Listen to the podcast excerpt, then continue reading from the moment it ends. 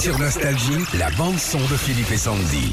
La bande son de Philippe et Sandy, c'est notre coup de cœur. Et ce matin, c'est une vidéo qui fait le buzz depuis ce week-end, Philippe.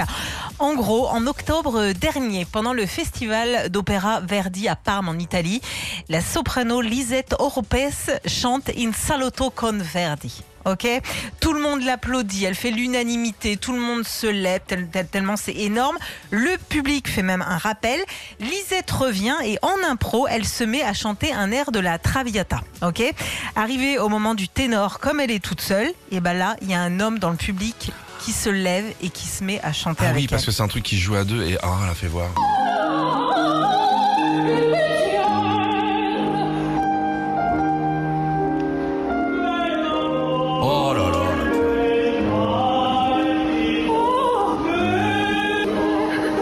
Ça se joue- Sinon, il le joue au piano, c'est ça Ouais.